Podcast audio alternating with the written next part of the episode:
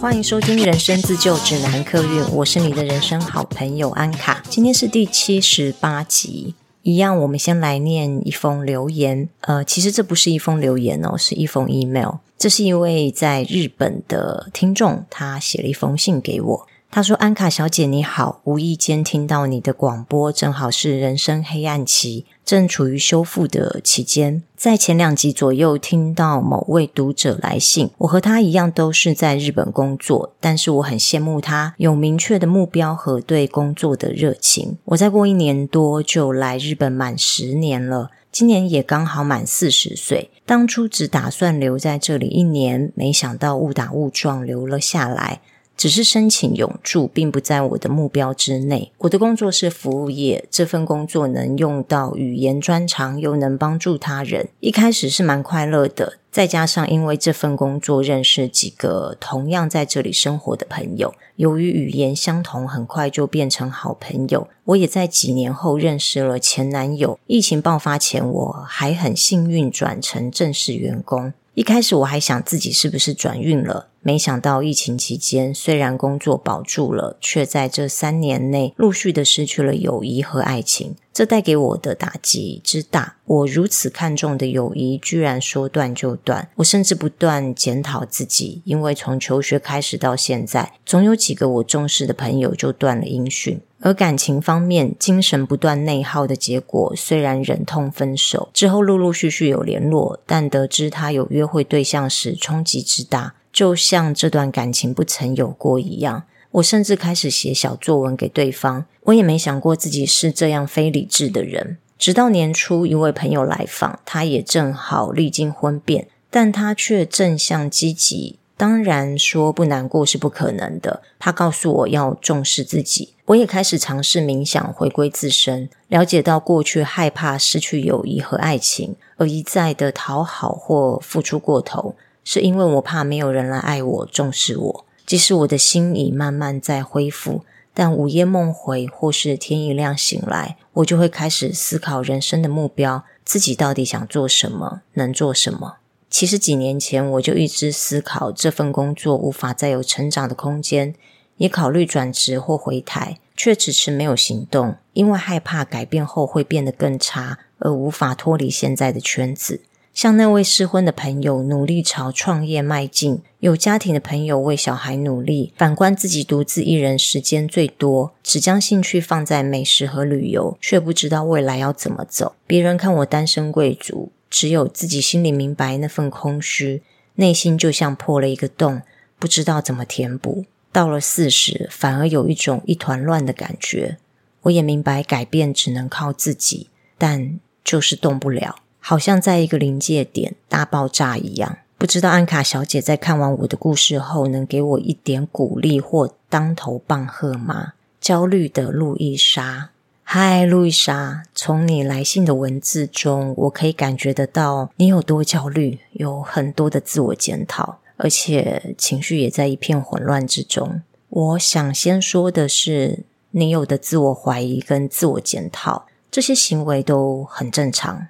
我在四十岁那一年，也跟你一样，有着同样的焦虑跟不停的自我检讨。虽然我一直都有在工作，也不曾失业过，但好像都找不到能让我全副身心投入的舞台。再看看身边已经结婚的那些朋友，他们把重心放在先生、孩子、家庭上面。虽然他们也常会抱怨带小孩很累呀、失去自由啊、时间啊很花钱，但是我却很羡慕他们有一个归属感。我想你羡慕的也是这个归属感吧？有一个让他们心甘情愿付出的对象。反观自己，不但找不到人生的舞台，身边也没有任何人可以让我们有归属感。好像朋友很多，但却没有一个可以让我们完完全全的放下自尊，把心事交托给他的人。像我啊，虽然生活在热闹的台北，可是当我四十岁的时候，我觉得我的内心孤独的像住在荒岛。你说你的内心像破了一个洞，我记得当时我也是这样形容自己的。所以你不孤单，我想很多要跨越四十岁的人，我们没有如我们过去期待的长成我们希望的大人的模样的时候，我们难免会对自己现在的我们有点失望。但是我也要恭喜你，因为你开始要找回属于自己的人生道路了。这些你认为让你后悔、心痛的事，其实只是在引导你去发现你的人生偏离了原厂设定的轨道。那现在你要做的事情，不是停在这里。不停地回想过去那些你来不及补救的人生，而是能够诚实的面对自己，了解自己，把自己当做一个看到倒在路边爬不起来的老人，你会对他做什么事呢？你会不会上前去关心他怎么了？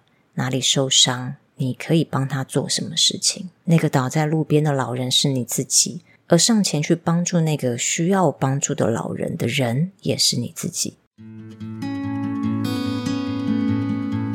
我知道这个举例很抽象，我只是希望你知道，所有发生在你身上的事情都不是偶然，也都不是坏事。宇宙只是用一种方式在提醒你，该回来看看自己了。你也不要担心，因为宇宙不会给你你无法承受的打击。我觉得现在的你可以学习从这些事件当中静下心来，慢慢的把过去你放在外面的注意力拉回到自己的内心，跟自己对话。有些朋友可能会觉得这些心灵鸡汤听来听去都一样，但实际上到底要怎么做？我其实在，呃 Podcast 里面分享过很多次我自己过去的经验。当然，这都不是一步登天就可以找到自己的方法。我们需要去做不同的尝试，而且也要不断的尝试。你想想哦，活了四十年，我们都没有好好的去正视自己，而现在我们开始去正视自己。也不可能在一天、两天、一个礼拜之内，我们就有办法去完完全全的了解自己。不但是了解自己，而且还要为自己着想，未来该怎么去修正我们的道路。所以慢慢来。我提供我的方法哦，我说过很多次，就是我会利用书写来进行自我对话，这是我一直在做的事情。但是我并不是那种。每天写，规定自己一定要坐下来一个小时，这一个小时的时间，我就是要写心得日记这样子，并不是，而是我察觉到今天有情绪、有感受，或者是今天发生了某件事，我的情绪有受到影响，我的心情有点波澜，我就会打开手机或是我的电脑，很像是我在透过 Line 跟一个老朋友聊天，我会先写下来我在想什么。在想什么？那个是不经修饰的，不经包装的。你知道我们在跟别人对话，不管是用 Line，或者是说在社群媒体上面贴文、po 文，这个多多少少都会经过我们脑袋二次、三次的包装、制作、消化之后，才会产出的东西。而我这边说的这个心灵对话的书写是。完全不经过任何修饰，不经过第二次、第三次、第四次思考，想到什么就直接写出来，把它当做是一个没有任何人在观看你，连你自己都没有在观看你自己的一个地方，如实的把你现在的你的状态写下来。如果你不习惯用写的也没关系，那你就是打开手机里面的语音备忘录，用说的把它记录下来。任何形式都可以，最主要，我希望你做的事情是不要经过更多的思考，而是现在如实的表达你自己。写完之后，静下心来，你可以现在看一遍，也或许可以过一段时间再回来看这些文字，看看这些文字带给你的感受是什么。回想一下，当你写下这些文字的情绪，跟你现在的情绪。有什么不一样？再看看当时你的价值观跟你现在的价值观有什么不同？我的经验是呢，很长，我写完之后，我的情绪就平静了，然后我也大概可以理出一个头绪，我的思绪该如何转念？只要你转念了，你身边周围一切事物都会跟着转向。过去我们会急着去改变我们身边的人事物，比如说，我觉得这个习惯不好，我要改变；或是我觉得这个工作环境不好，我要改变，或是我不想待在这里，我要去别的地方，我要改变。可是这些都是外在的改变，外在的改变只是一时的。如果你是从内心去改变的话，自然而然，不管你是用能量，或者是气场，或者是意念、影响力，都可以。总之，我们必须从一个圆的圆心当中去做变化。而那个圆心开始做了变化之后，自然而然，它会去影响、去改变到你身边周遭所有的事情，主动的、被动的都会。而有时候呢，是我写完之后就放在那边，我可能过了几个月，甚至几年，我曾经做过，就是回去看我两三年、三四年前写的笔记。当我在看那些笔记的时候，我好像看到另外一个人写的东西，也能够从当中再去有一些新的体悟，或是看到自己的进步。看到自己的进步的时候，你才会去领悟到说，其实我是有改变的，我不是一直都在同一个地方没有前进。有时候我们汲汲营营的想要去改变自己，却忽略掉，其实我们正在改变的路上，或是我们已经改变了。如果你看到自己稍微平静，稍微有了正念之后，我变好喽，一切都变好了。但是过一阵子，你可能又发现你有第二个问题、第三个问题，怎么那么多的问题没有停过？我的转变过程真的差不多走了七年，大概在第二年、第三年的时候，我跟一个朋友抱怨说：“我到底还要走多久？为什么？”我感觉我才把一个洞填满了，另外一个洞又跑出来。什么时候我才能把这些洞全部都填平呢？这个过程真的是辛苦的，但你也要想哦，我们大约从国小毕业之后，我们的心智发展到一个阶段，慢慢脱离我们原本出生时候的个性，我们开始探索世界，但是我们也让这个世界影响我们。让我们渐渐忘记原本的自己，而你现在四十岁，所以偏离轨道的时间大约也有二十年以上了。那如果以我们的平均寿命来说，七年跟平均寿命七十年相比，真的也算少了。当然，我不是说每一个人都要花七年的时间去做这件事情。我想说的是，那个改变是渐进式的，它没有办法一步登天。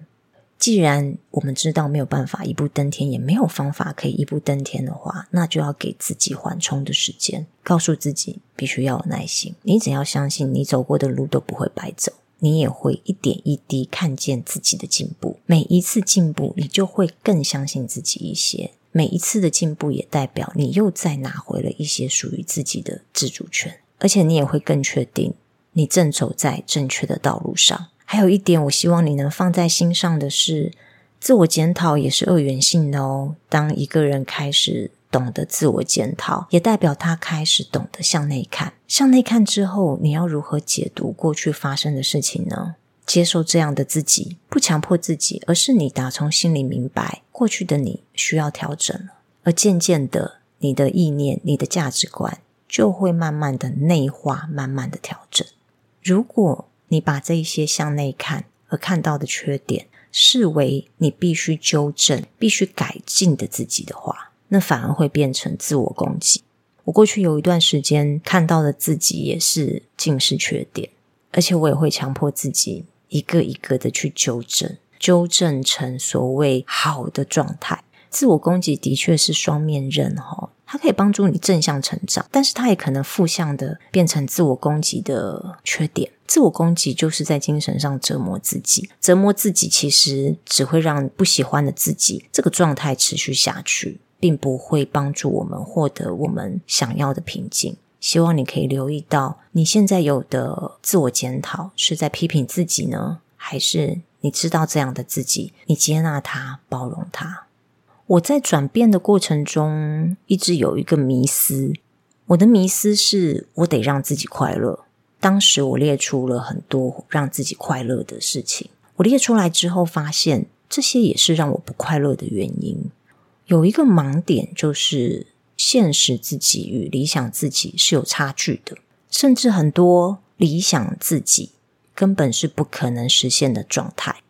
我打个比方哦，理想的自己是不要太费力气的工作，想买的东西不需要考虑就可以拥有，每个月出去旅游一次。以上这些描述都是理想自己，但实际上没有工作是不需要费力的，除非你父母很有钱。当然，这个社会有这样子的阶级，但是大部分的我们都必须靠自己。所以，我们不快乐的原因很常是现实的自己想要变成理想的自己，而现实的自己能够变成理想的自己发生的这个比例太少了。我们要做事情不是在那里想想说要变成理想的自己，或者是想说为什么我没有办法做到理想的自己。所以我们要做的事情就是，我们要将这两者做一个柔和，把理想的自己拉回到地球表面一点，脚踏实地一些。但是现实的自己也不是在那里都不动哦，我们可以提升一些现实的自己，让他们两个往中间靠拢。就好像想买的东西很多，现实世界的我并没有那么多预算，那就先把需要的东西购入，想要的东西当做送给自己的生日礼物，一年送一件，慢慢的收集。这样的话，我们可以达到部分的理想中的自己，可以推进现实的自己，给我们自己一些驱动力，给我们自己一些追求的目标，让我们能够靠近理想的自己。路易莎，我明白你现在的焦虑感。我们回不到过去了，也没有直达车可以到未来，所以可以做的事情就是专注在当下，把目光放在现在。什么是现在你想做也可以做得到的事呢？你真的想要改变自己吗？还是因为你失去友谊跟爱情，过去你的焦虑有地方可以寄放，现在没有了？你需要找一个新的焦点安放你的焦虑吗？我希望你能花一点时间，安静的跟自己在一起，重新的认识自己。唯有真的认识自己。你才会知道怎么帮自己规划一个你满意的未来。你要如何帮自己做出最好的决定？不知道以上的分享是有鼓励到你，还是有给你一个当头棒喝？不管怎么样，都希望能够让你的焦虑感 缓解一些。因为我真的从你的信件当中可以感受得到你的焦虑感。那也希望能够帮助到你。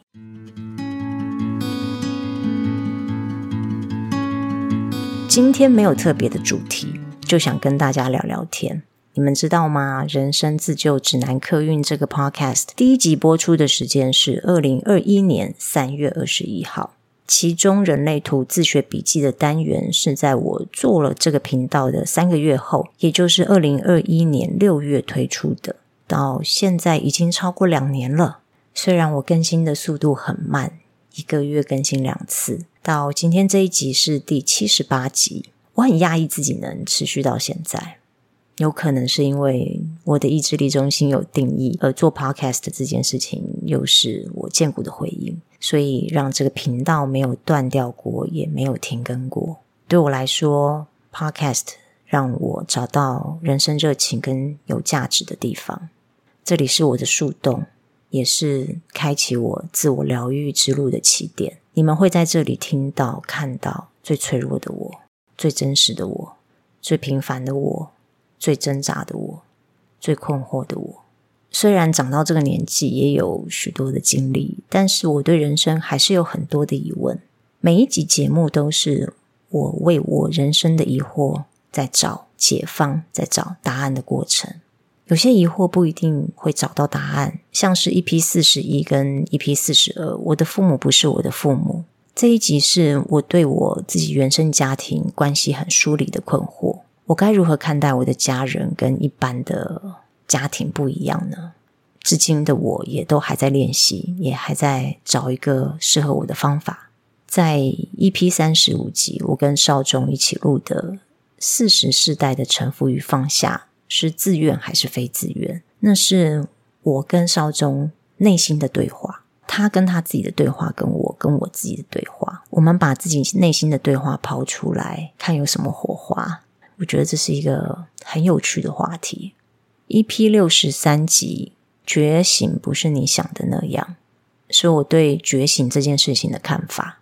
因为过去这几年。我一直觉得我在走一个觉醒的道路，可是后来发现，我过去认知的觉醒，到最后我明白的觉醒其实不一样。在那一集当中，我有很多的对觉醒的反思，大众讨论的观点，以及我自己体验后的心得感想。EP 六十六，遇到对的人之前，请先校正自己的价值观，是我对爱情的感想。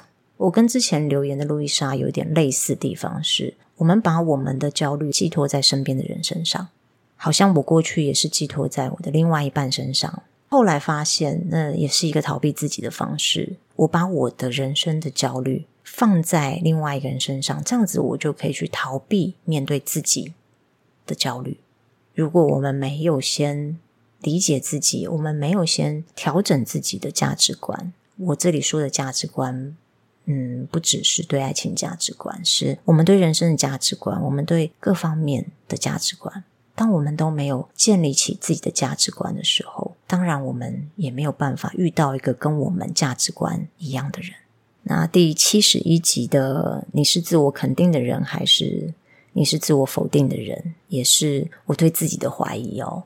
我也认为自己是一个没有办法肯定自己的人，但是跳脱自己。站在自己的灵魂里面去看自己的话，其实自己也做了一些蛮不错的事情。可是为什么我们没有办法肯定自己呢？而如果我们可以肯定自己，我们又会变成什么样的人呢？今天做这一集呢，我也去回顾了一下，我从二零二一年的第一集 Podcast 到现在的第七十八集的 Podcast，这一路以来做了各式各样不同的尝试。呃，我也尝试着。放下一些框框架架，也放下我自己给自己的人设。我发现，越是能够诚实的去面对自己、剖析自己、看待自己、理解自己、包容自己、接纳自己，我也才能够更爱自己。而我说出来的话，不但能够帮自己解答，也能够陪伴到你们。不论你是喜欢我的自我成长的单元，或是人类图的单元，我都很谢谢你们。没有你们，我可能到现在都还找不到疗愈自己的方法。没有你们，我也不会知道自己是有价值的。在今年年初的时候，我就开始筹划两周年的纪念商品。我的老听众应该有听我分享过，我曾经在台北的东区开过服饰店，也在零售业做了好多年的品牌行销。一路以来，我的梦想就是有自己的品牌，这是一颗我放在心中十五年的种子。这十五年来，我很努力的学习经营品牌，但是我一直都是在帮业主、帮公司在做这件事。现在终于轮到我做自己的品牌了。我知道有时候你们想要实质上赞助我，其实我在今年四月的时候，我把平台的赞助功能关掉了，因为我想要把。我喜欢而且对我来说有意义的东西分享给你们。如果你们想要赞助我的话，我希望可以给你们一些实质的回馈品。所以呢，我做了两款帽子，分别是红色跟绿色的帽子。然后每一款帽子上面都有搭配可爱的好奇小怪兽，也就是我品牌的 logo。这两个帽子有特别设计。电绣的图案，两只小怪兽组合在一起，很可爱。红色的帽子我取名二十三号，也就是二十三号闸门，没错。二十三号闸门的特质是等待对的时机，说出独特的见解。绿色的帽子我取名为四十三号，也就是四十三号闸门。四十三号闸门代表的意思是相信内耳声音带来的觉知觉醒。这两个闸门分别是我的红太阳跟红地球，二三四三这条通道非常具有我的特色。你们在频道里听到的很多内容，我觉得很大一部分是这条通道发挥它的作用。我听到我内耳的声音带给我的觉知觉醒，我等待对的时机说出我独特的见解。我很喜欢自己的二三四三这两个闸门。第一次做纪念商品，我就把这两个闸门当做这一次帽子的名字。我帮帽子拍了很多很可爱的照片，大家可以到我的 Instagram 去看。购买链接我也会放在资讯栏位里面。这个纪念商品不是拿来赚钱的哦，纯粹想跟你们一起留下关于这个频道的美好回忆。或许后续会再推出其他的纪念商品，我尽量希望大家赞助我的方式是实际上可以拿到回馈品的。那其他商品我后续如果荐股有回应、有灵感的时候，我再来做吧。最后还是想说声谢谢，谢谢你们这两年陪伴我长大。希望以后我们也能够继续用各种方式互相陪伴。今天节目的结尾，突然很想要来念一下我平常会放在 Instagram 贴文最后的一段文字。我是这样写的：我是安卡，一个用很慢很慢的速度在练习长大的大人。你是否跟我一样，在人生中遇到疑问、困难、意外时，身边总是缺少一个急救指南？我愿意和你一起讨论各式各样的人生问题，透过自我探索、社会观察、心境整合，我们靠自己的力量来解套。欢迎你收听我的 Podcast《人生自救指南课》，谢谢你们的收听，我们下次见，拜拜。